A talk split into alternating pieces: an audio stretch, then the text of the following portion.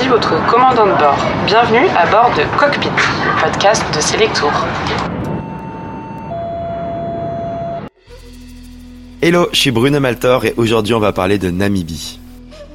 Bonjour à toutes et à tous, je suis Clémence et je suis ravie de vous accueillir dans ce cockpit en toute intimité pour parler voyage à travers le monde. Dans chaque épisode, on découvrira une destination au travers de récits de voyage, d'anecdotes, d'interviews et de conseils aux voyageurs. Aujourd'hui, je vous emmène en Namibie. Ce magnifique pays du sud-ouest de l'Afrique est une destination sûre et encore très préservée du tourisme de masse. Et c'est le deuxième pays le moins peuplé au monde avec, accrochez-vous bien, 3 habitants par kilomètre carré.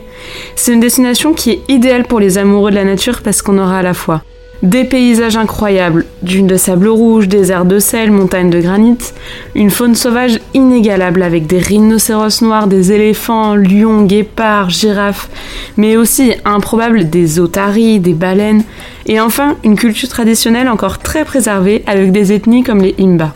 Bruno Maltor est créateur de contenu et influenceur voyage depuis 10 ans, ce qui lui a permis de faire le tour du monde.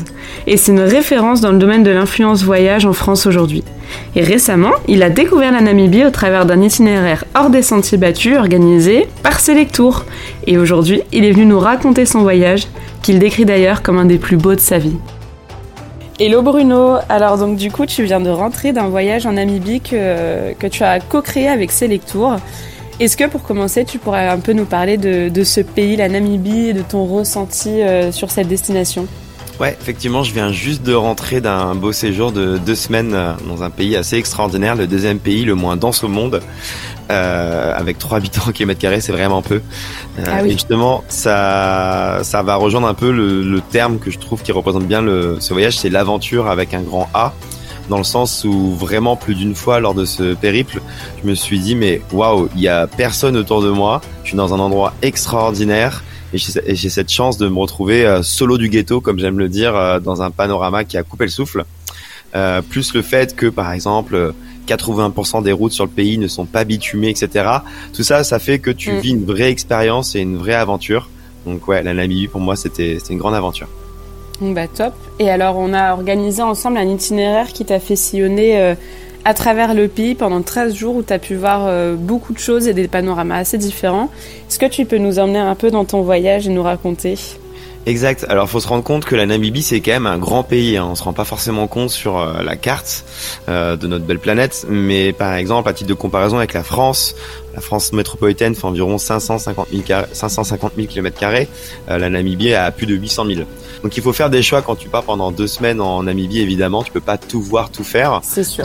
Mais ça n'empêche qu'il y a plein de trucs qui sont extraordinaires.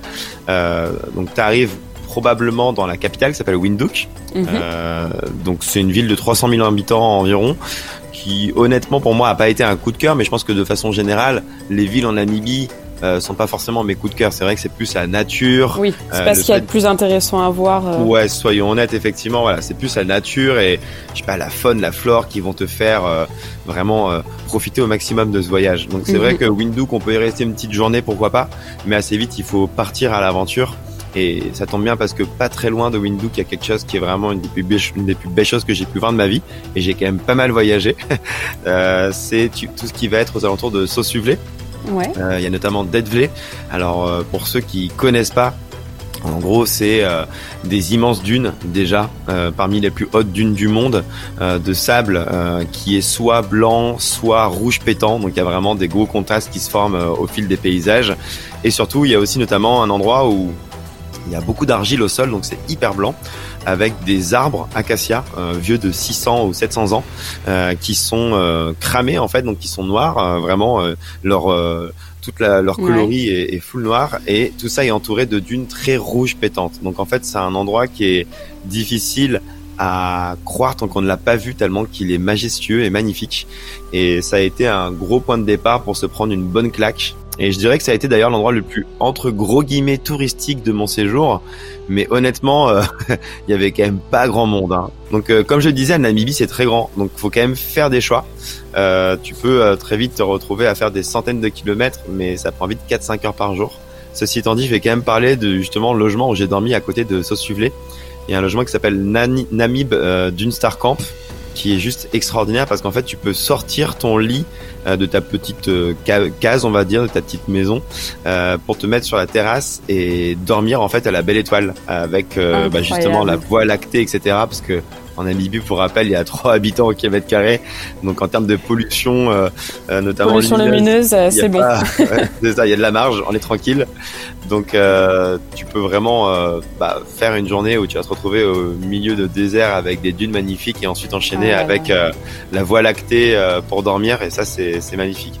Et j'ai même pas parlé d'ailleurs des animaux hein, que tu vas croiser sur la route, rien que sur cette partie-là du périple, et notamment l'oryx euh, c'est euh, l'animal national de Namibie. Mhm. Pareil, il est super beau et il se balade un petit peu partout dans ce coin-là euh, de la Namibie. donc c'est toujours magnifique aussi à voir. Après, on est allé en direction, alors je vais sans doute très mal dire, le nom de la ville c'est Swakopmund. Excusez-moi pour les Swakopmundois. et qui a, c'est une ville qui a été bon globalement euh, fondé par les Allemands, parce qu'il y a une histoire assez intéressante aussi de la Namibie, même si c'est un pays qui est mhm. très récent, qui a à peine une trentaine d'années. Euh, ça a été colonisé par les Allemands, etc. Donc euh, voilà, il y a quand même un héritage à ce sujet-là. Ouais. Euh, une histoire assez euh, riche et notamment tragique mais euh, du coup voilà c'est c'est une ville quand même qui peut être une bonne étape parce qu'il y a pas mal de choses à voir par là-bas notamment les colonies de phoques il y en a pas très loin au Cap Cap Cross ça paraît improbable en plus de voir des phoques en Namibie, quoi. C'est ça qui est, qui est, dingue avec ce pays. Et puis il y en a 100 000, hein. ils sont pas quatre. Ah oui. Donc euh, plus de phoques que d'habitants. D'ailleurs, il faut préparer son nez parce que ça sent très fort les phoques. Et quand il y en a 100 000, ça sent très très très fort. Mais euh, c'est une expérience assez cool à faire. Voilà, donc tu peux aussi faire du, du kayak, etc. C'est c'est assez sympa euh, ce coin-là de la Namibie. Ça permet un petit peu de changer du côté désert, désert, désert que tu auras aussi euh, la plupart du temps après. Oui, tu es un peu au bord de la mer et tu changes de, paysage. quoi. Exactement, ça permet de montrer que c'est pas que, que du désert. Même si d'ailleurs la Namibie a le plus vieux désert du monde. Le désert de Namib, c'est le, plus vieux, le plus vieux désert du monde. Euh, et, donc après, on a pris la route pour enchaîner sur un autre paysage qui va dire est assez lunaire, euh, qui est aux alentours de euh, Spixkopen. Euh, donc là aussi c'est pareil, c'est des roches hyper rouges. Il y a un logement où on a dormi qui était magnifique, qui était le Spitzkoppen Lodge. Euh, et vraiment t'es au milieu de nulle part encore une fois dans un endroit hyper exclusif, hyper magnifique. Et les paysages aux alentours c'est tellement difficile à décrire tellement que c'est magnifique. C'est un mélange de faune, de sav euh, de c'est un mélange de, de savane à perte de vue, de rochers hyper rouges ocre qui sortent de nulle part et qui font des centaines de mètres de largeur et de hauteur on se croirait un peu sur Mars. Et euh, c'est un peu ça aussi la Namibie, c'est que il y a énormément d'endroits où tu te croirais pas forcément sur la planète Terre. Sur la planète Ça, varie d'une heure à l'autre. Parce que là, je l'ai pas forcément précisé, mais à chaque fois entre ces différents points, tu as 3-4 heures de route. Mais en 3-4 heures de route, euh, tu t'arrêtes 3-4 euh, heures aussi. Parce qu'en fait, il y a des beaux paysages qui varient d'une heure à l'autre et qui sont juste sublimes et qui rendent le voyage encore plus, encore plus marquant, quoi, je dirais. Donc, donc du coup, c'est vrai que Spitzkoppen, c'était c'était une belle claque. Et, euh, après, on a un peu continué pareil, toujours vers le, le nord. Ouais. Et il y a notamment euh, une expérience qu'on a vécue qui était hyper cool, qui était vers euh, Etendenka. Euh, donc en fait, euh, par là-bas, on peut aussi dormir à la Belle Étoile. Donc tu fais une randonnée et ça t'emmène dans des endroits qui sont euh, juste magnifiques, un peu exclusifs, mais pas dans le sens, comment dire, forcément très haut de gamme pour ces logements-là. Euh, mais c'est plus exclusif dans le sens où il y a euh, pareil cinq petites cabanes au milieu de nulle part. Et en fait on peut ouvrir le toit de la cabane pour dormir à la belle étoile. Ah. et du coup ça fait que tu es vraiment seul au oh monde dans un endroit euh, à couper le souffle. Il y avait une sorte de canyon face à moi par exemple un soir à coucher de soleil à couper le souffle. Et j'étais tout seul dans ma cabane avec une vue pareille. Et ça ça a pas de prix en fait alors c'est pas forcément encore une fois un truc où tu auras euh, un bain et un jacuzzi ah haut de gamme et tout. C'est plus le, côté exclusif dans le sens privé, c'est pas des gros complexes touristiques et c'est ça qui, fait la magie, mais ça reste simple dans la commodité. Quoi.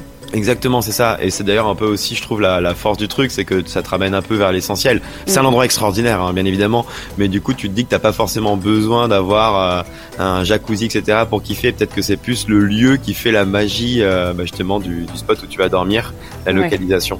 Puis t'es peut-être plus en harmonie avec la nature aussi, le fait de pas avoir trop d'artifices. Euh. Exactement. Ouais, ouais, exactement. Tu vis vraiment l'essence du lieu où t'es, quoi.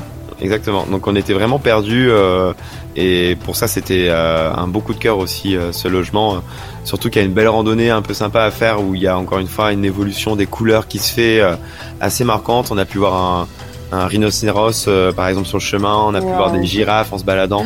Donc ça c'était assez magique et ça peut être une parfaite transition sur justement un des comment dire points euh, les plus importants du séjour, un des plus magiques aussi, c'est euh, le parc national de Etosha.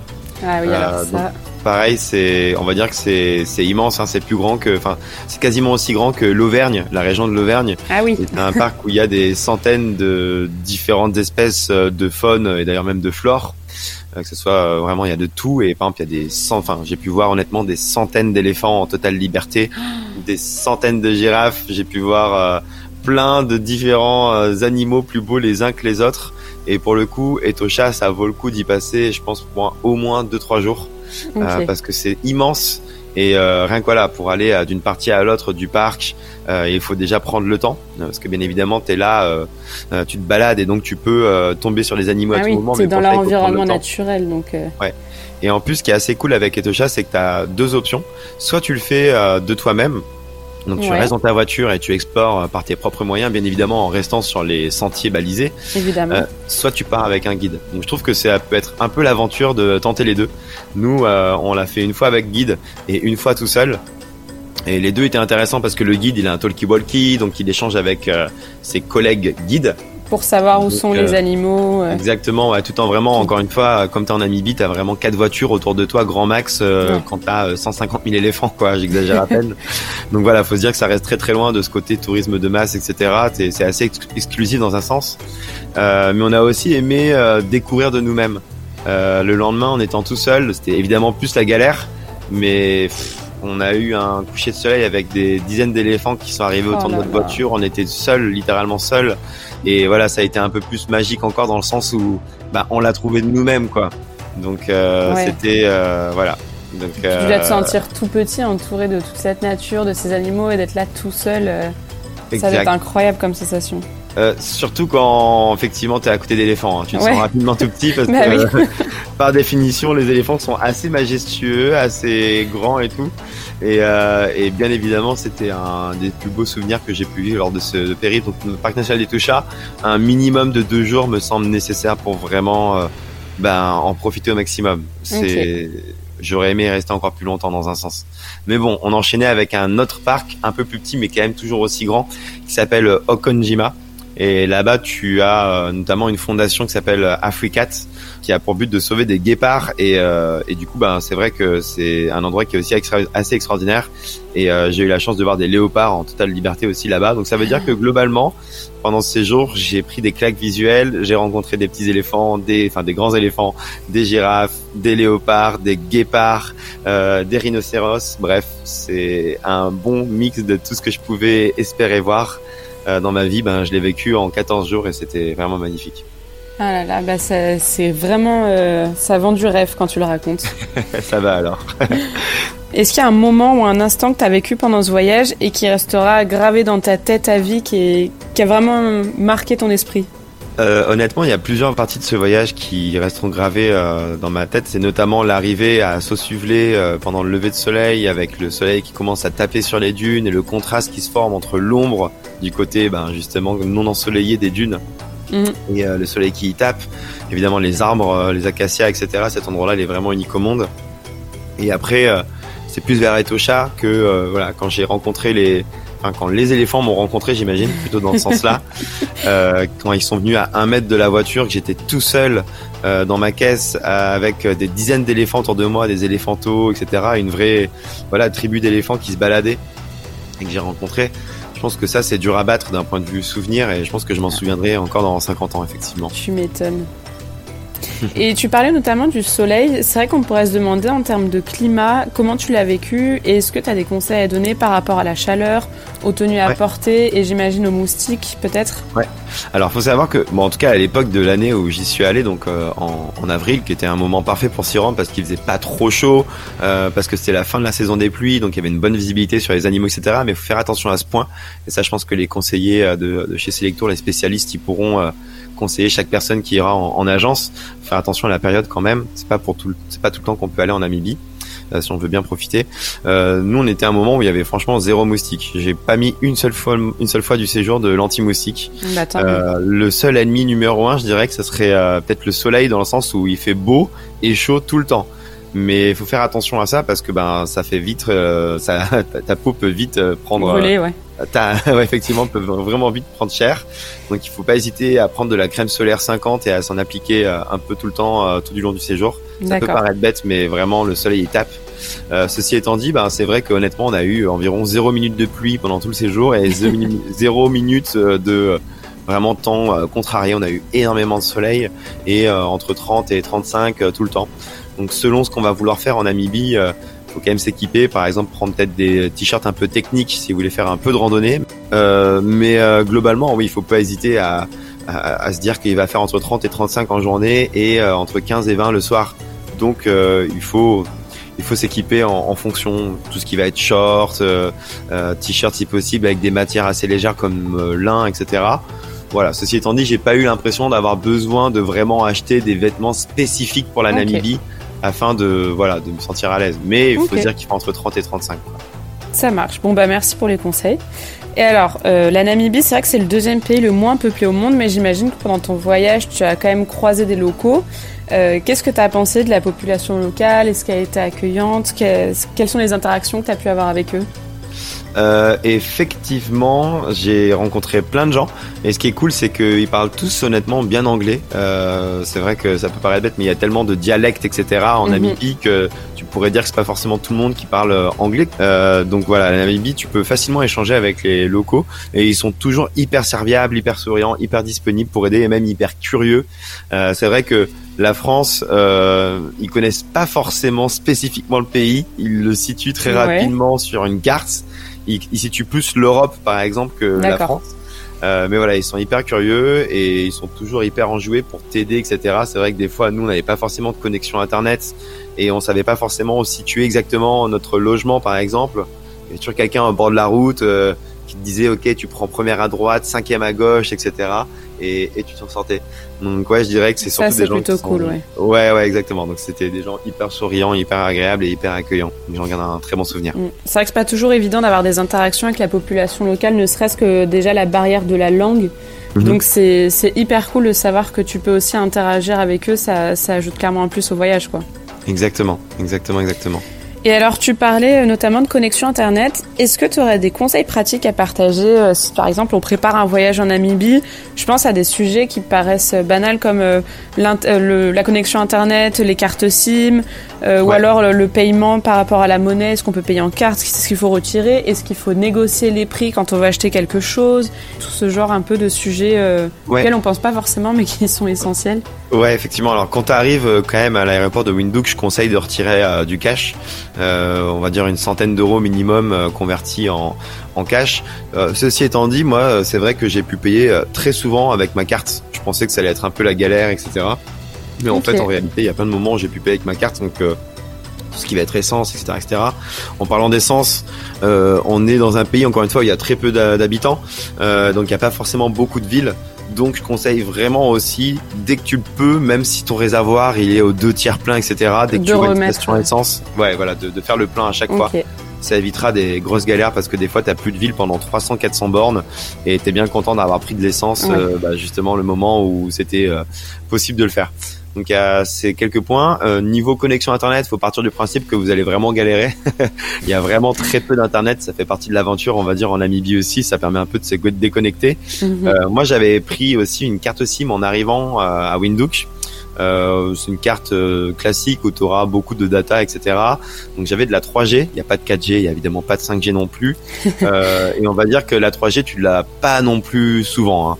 Et même souvent, la connexion Internet, quand tu auras du Wi-Fi dans les lodges où tu vas dormir, etc., la connexion est rarement bonne, on va dire, à part évidemment à Windhoek et à l'entour proche. Voilà, c'est vrai que c'est souvent un petit peu la galère. Ok. Et par rapport euh, à l'argent, est-ce que par exemple il faut négocier quand on achète quelque chose ou c'est ça fait pas partie de la culture? Est-ce que euh, il faut penser à donner du pourboire? Ouais, alors moi je n'ai jamais négocié, notamment parce que bon les les tarifs étaient annoncés, qu'ils étaient très très honnêtes à chaque fois, donc j'ai pas cherché à négocier quoi que ce soit. Ceci étant dit, ouais, il y a un pourboire à donner. De ce que j'ai compris, il faut donner environ 10% de la note euh, totale euh, pour que ça soit euh, ok. Après, bien évidemment, si le service extraordinaire, tu peux donner plus. Okay. Quand même partir du principe qu'en Namibie, je pense que le salaire moyen, il y a 200 euros par mois, quelque chose comme ça. Que voilà. Mais effectivement, c'est quand même apprécié de typer les, les serveurs. Ok. Et tu trouves facilement de l'eau à manger, euh, ce genre de choses, ou faut vraiment anticiper, s'organiser, prévoir? Alors moi, il faut savoir que je suis végétarien depuis 6-7 ans. Et là, pour le coup, ça a été un peu compliqué en Namibie à ce sujet-là, parce que c'est un pays où on mange énormément de viande, euh, donc oryx, etc., etc. Les plus curieux pourront tester ce, ce genre de repas. euh, c'est vrai que donc en tant que végétarien, pour moi, ça a été un peu un des points négatifs de la destination, mais on s'y attend. C'est toujours la même chose. J'ai beaucoup voyagé dans des euh, des pays en voie de développement, et c'est souvent euh, comme ça. le côté veggie euh, est pas forcément très développé, ouais. et c'est ok on fait avec, il y a pas de souci. Euh, mais du coup, c'est vrai que sur le chemin, on a toujours des petites villes tous les 300-400 km. Faut pas hésiter encore une fois aussi à s'arrêter euh, pour acheter un sandwich ou pour acheter euh, des petits trucs euh, rapides. Parce que c'est vrai qu'encore une fois, il n'y a pas des villes de partout. Vraiment, il y a ouais. des fois où tu roules 4 heures et où tu auras rien rien juste de la piste. Encore une fois, ça fait partie de la, magie de la Namibie, mais il faut bien le comprendre. Et voilà, faut, faut essayer de prévoir si possible.